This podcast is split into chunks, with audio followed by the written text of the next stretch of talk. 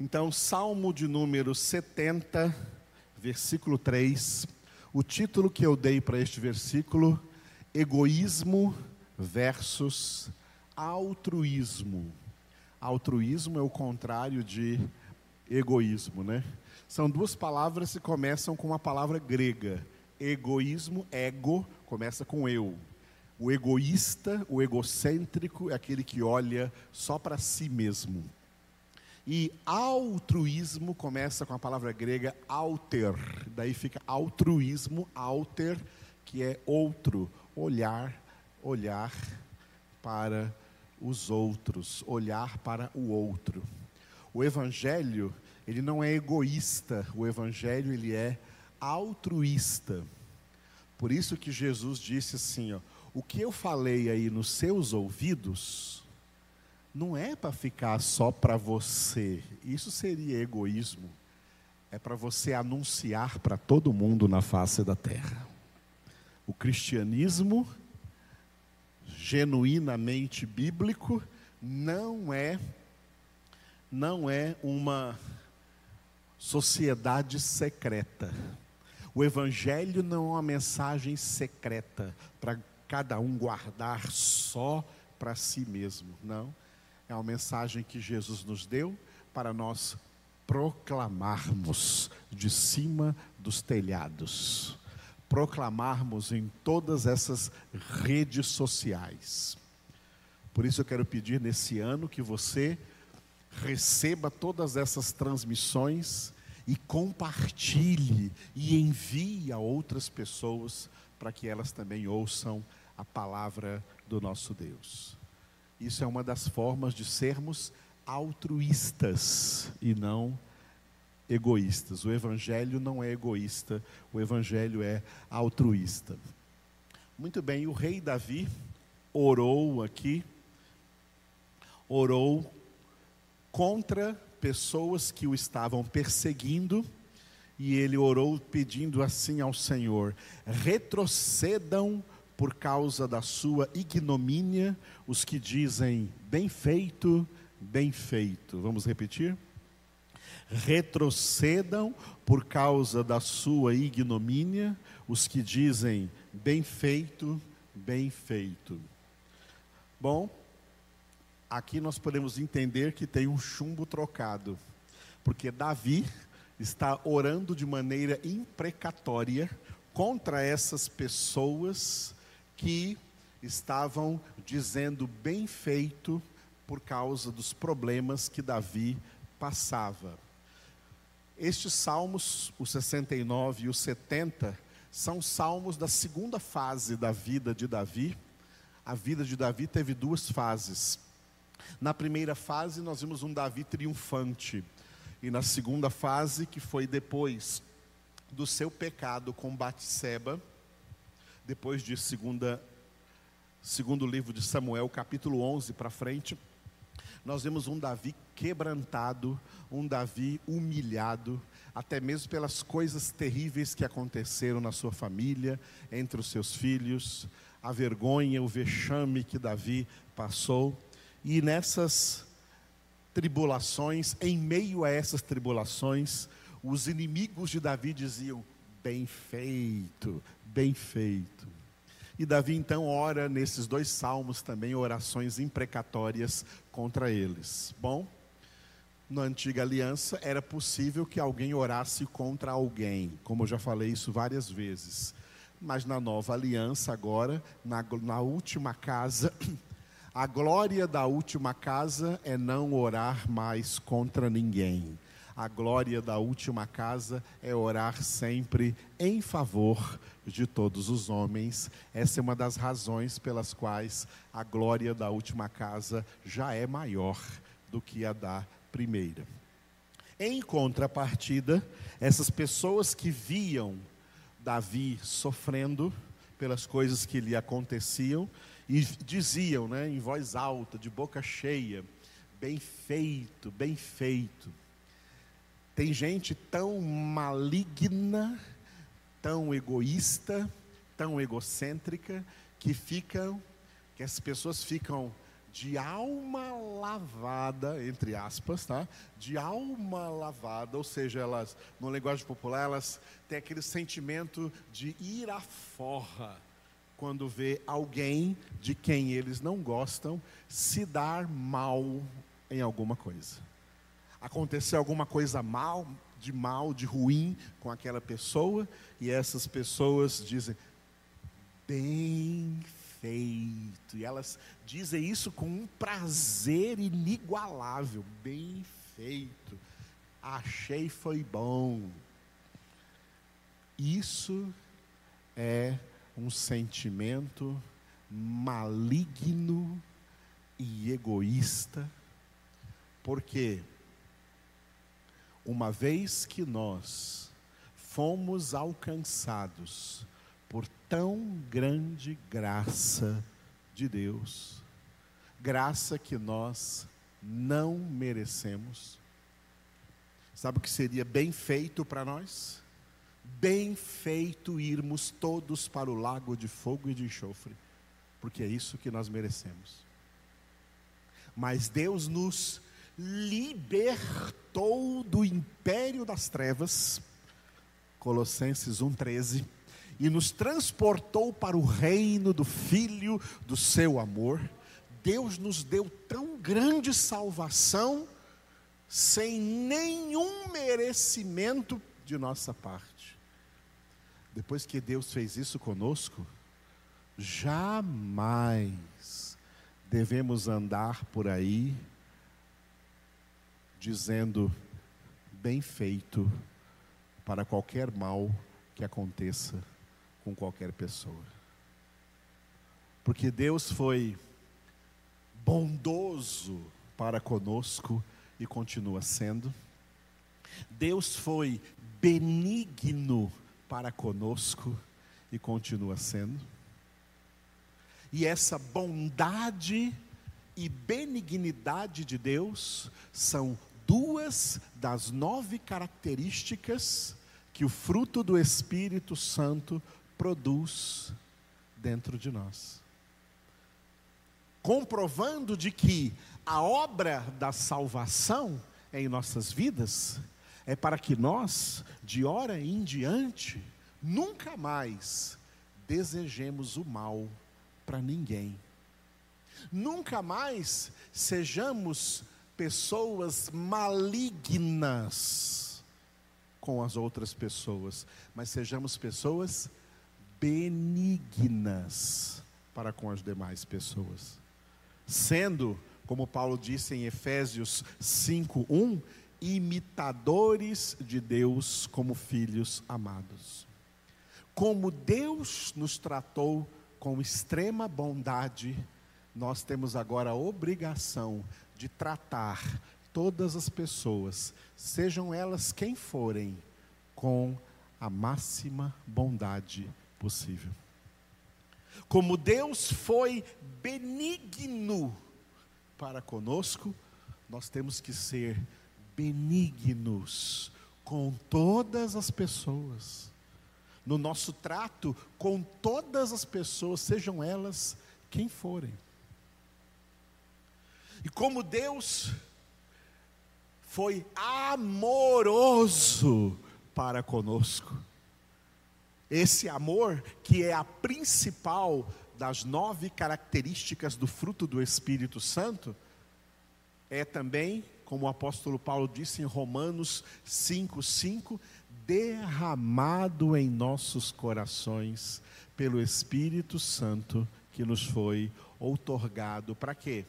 Para que nós amemos todas as pessoas, sejam elas quem forem e por amor a elas, orar em seu favor, por amor às pessoas, abençoá-las, jamais amaldiçoar ninguém, abençoar a todas as pessoas. Nós somos, nós, filhos de Deus, filhas de Deus, somos as pessoas que mais condição possuem de fazer o bem no meio do mundo. Quantas vezes nós assistimos pessoas ímpias, não convertidas a Jesus Cristo, ou até mesmo pessoas que são adoradores de Satanás em religiões diabólicas por aí afora, mas que, seja lá por qual interesse for, praticam o bem no meio da sociedade, fazem coisas boas no meio da sociedade. Pessoas que não receberam essa mesma graça que nós recebemos, esta mesma salvação gloriosa que nós recebemos. Se pessoas sem Deus têm capacidades naturais de serem benignas, de serem bondosas, muito mais nós, filhos de Deus, que temos capacidade sobrenatural, porque o Espírito de Deus habita em nós. O Espírito de Deus habita em nós, para que de hora em diante nunca mais sejamos malignos com ninguém, nem no pensar, em pensar coisas malignas dos outros, nem no falar, em falar coisas malignas acerca dos outros, e nem em fazer coisas malignas contra os outros que prejudiquem as outras pessoas.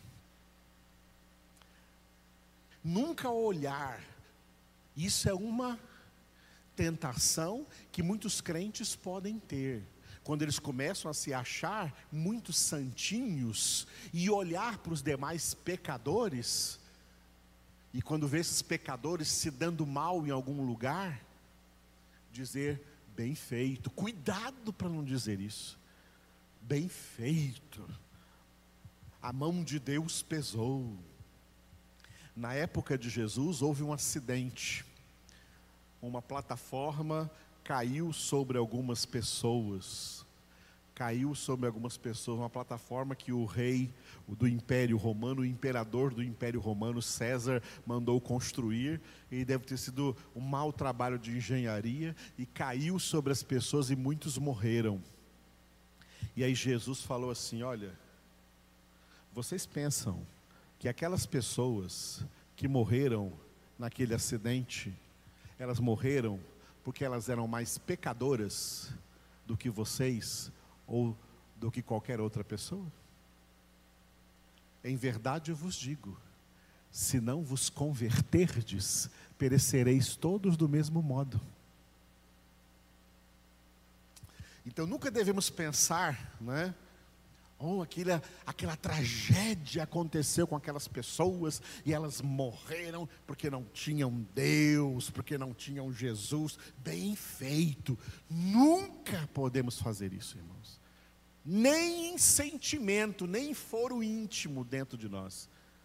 Mas devemos ter misericórdia, como Deus teve de nós Jesus nos deu esse mandamento: sede misericordiosos, como vosso Pai celestial é misericordioso. E o vosso Pai celestial é misericordioso até mesmo com os homens maus. Porque para eles também ele faz o seu sol nascer, ele faz a sua chuva cair.